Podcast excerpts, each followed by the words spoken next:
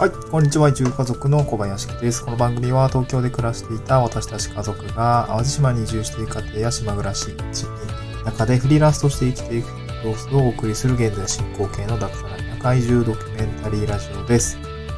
おはようございます。今日のトークテーマはですね、えー、脱サラしたら健康保険は、まあ、国民保険、国民健康保険か、まあ、任意継続か、しっかり保険料を比較すると損しないというお話をしたいと思います。えっ、ー、とですね、実は私今移住して、ちょっとね、しばらく、まあ、10日以上は過ぎたんですけれども、健康保険ですね、に入る手続きがちょっと遅れていました。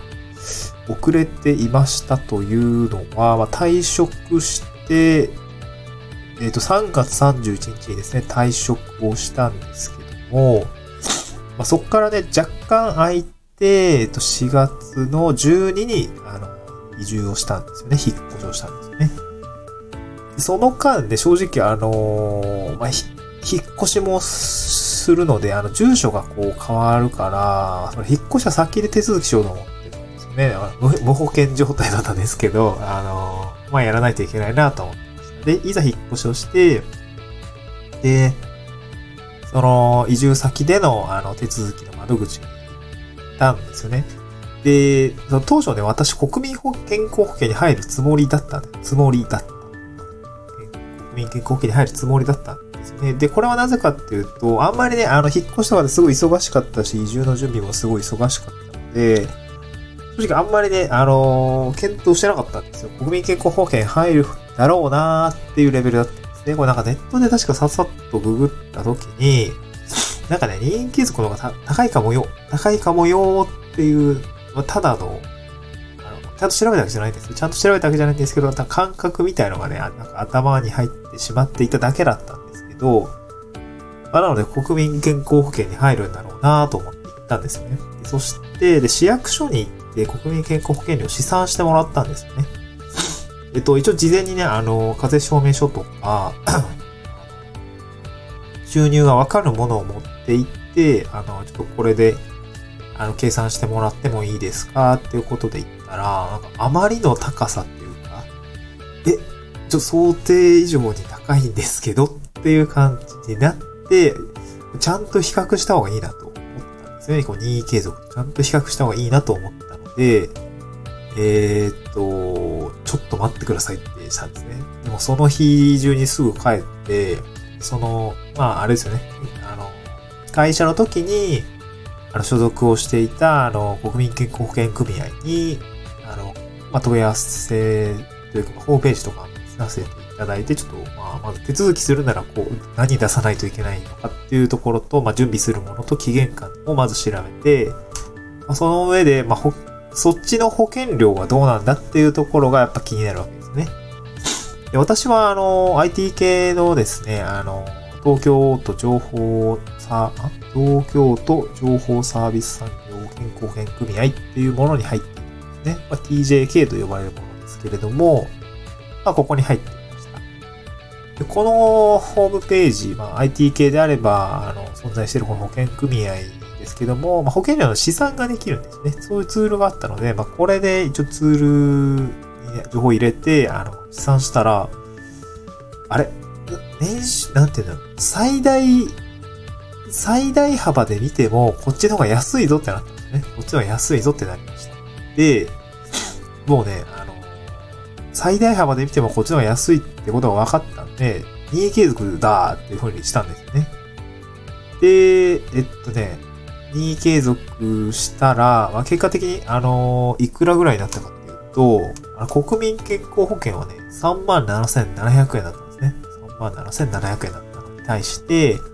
任意継続だった場合は、33,820円だったんですね。4000円、約4000円ですね。これでかいですよね。月々4000円違う、違うとね、まあ4000円で何ができるかっていうと、まあ携帯代ぐらいは払えるか、水道代払えるかとか、ね、結構4000円って結構バカにならない金額なので、これしっかり比較した方がいいなと思いましたはい。まあ、なのでね、あの、これから脱サラと、かつ移住をする場合は、結構ね、タイトなんですよ、スケジュールというか、やることが多いし、その移住間際っていうところ引っ越しも大変なのに、自分のまあその 脱サラしたから、国保の手続きとか、ね、任意継続どうすんのかとかってなかなかね、手が回らないのかもしれないけれども、健康保険はね、ちゃんと比較した方がいいですね。まあ、前もってできることだと思うんで、ちょっとね、移住先が遠いと、その自治体まで行って、国保の計算してもらうってなかなかちょっと大変かもしれないけど、電話とかでもできるのかな?わかんないけどね。やってもらった方がいいですね。まあ、任意継続の場合は気をつけないといけないのは、まあ、退職後20日以内にこう申請が必要になったりするので、ここの期限間っていうところは注意が必要かなと思います。なので私みたいにこう退職後少しこう、引っ越しですね。まあ大体ね、わかんないけど退職が年度末にな、年度末だったらもう悪いんだけど、3月、4月って引っ越しすごいね、立て込んでるから、なかなか業者を抑えるのが難しかった、なかなか引っ越しできなかったりするんですよね。家が見つかんないとかも結構あって、で、まあ私のなんか同じ職場というか同じ制度を使ってやった、の、協力隊になった人、もうなんか家が見つかんないって言ってまだ まだ家探ししてるみたいなんですげえ大変そうなんですけど、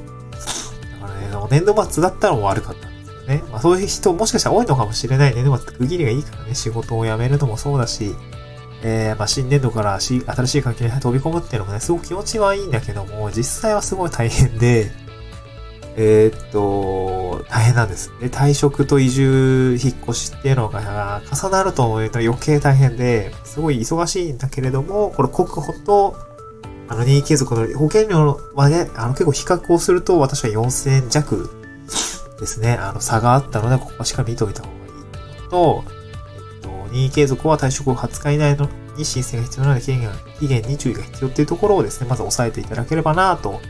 ます。まあね、あの、任意継続したらね、まあもう一個いいことがあって、まあ、当然あの、健康保険料が安い、安い場合はね、安い場合はそっちの方がいいし、で、あとまあ保養所とかもまあ引き続き使えるんですよね。正直ね、あの、会社にいた頃って、なんか仕事忙しすぎて、この TJK、あの、まあ、健康保険組合でも用意してる、あの、保養所とかね、正直、正直使う暇なかったんですよね。正直使う暇なかった。でもね、よく見たらね、やっぱり安いんですよね。あの、私使ってみたいなと思ってるのは、あの、あの、DJK って箱根、箱根、いや、すごい安くね、泊まれたりするんですよね。あの、直営の、まあ、箱根だったり、まあ、千葉だったり、まあ、長野県とか、あと、なんだろう、まあ、あの、提携してるホテルとか旅館とかって結構安く泊まれたりするんですよね。こういう保養上、健康、あの、健康保険料払ってるのに止まらないと、なんかよく考え損だよなと思って、わかわかんないですけどね。まあ、家族とゆっくり時間が取れるような、あの、働き方になったので、この2年、任意継続の2年間で、あのー、なんていうの、そういうとこも回っていたいなと、あのね、そ、あの、仕事を辞めて少し余裕が出てきたので、なんかこの任意継続の2年間っていうところを使って、まあ、あの、ちょっとね、そういうあれ、これまで使うことができたはずなのに使えなかったことも、まあ、経験もそうだしあ、自分と家族のためにもね、使ってみようかなとか思って、あと、これ大事だと思ったのは健康診断ですよね。あのー、健康保険組合でやっている健康診断っていうところも、あの、使えたりする、サービスとしてはあったりするんですね。あの、検診の、ま、予約だったりとか、あの、まあ、お金のところも、まあ、区別してもらえたりとかし、できそうなので、まあ、このあたりは、えっ、と、この任意継続の、まあ、保険料が安いとは別に、まあ、もう一つ、えっ、とね、あの、いいところかなと思います。なかなかね、こう、フリーランスになったら健康診断って、定期的になかったりするので、このあたりでも体が資本だと思うので、まあ、この健康診断っていうところもね、あの、サービスとしてある、あの、健康保険組合の任意継続っていうのは、もし保険料が安いのであれば、えっとね、すごくいいかなと思ったりするので、ね、体が塩だし、ね、あの、フリーラスになって、あの、収入がね、働かないと、自分が動かないとなくなる状況で体が壊れるっていうのは本末転倒なので、これはね、あの、こういう制度も使えたらいい。継続をして使えるのであれば使えた方がいいかなと思いました。はい。今日はですね、脱サラしたら、健康保険はですね、国保加入継続がしっかり保険料を比較すると損しないというお話でお送りさせていただきました。また次回の収録でお会いしましょう。バイバーイ。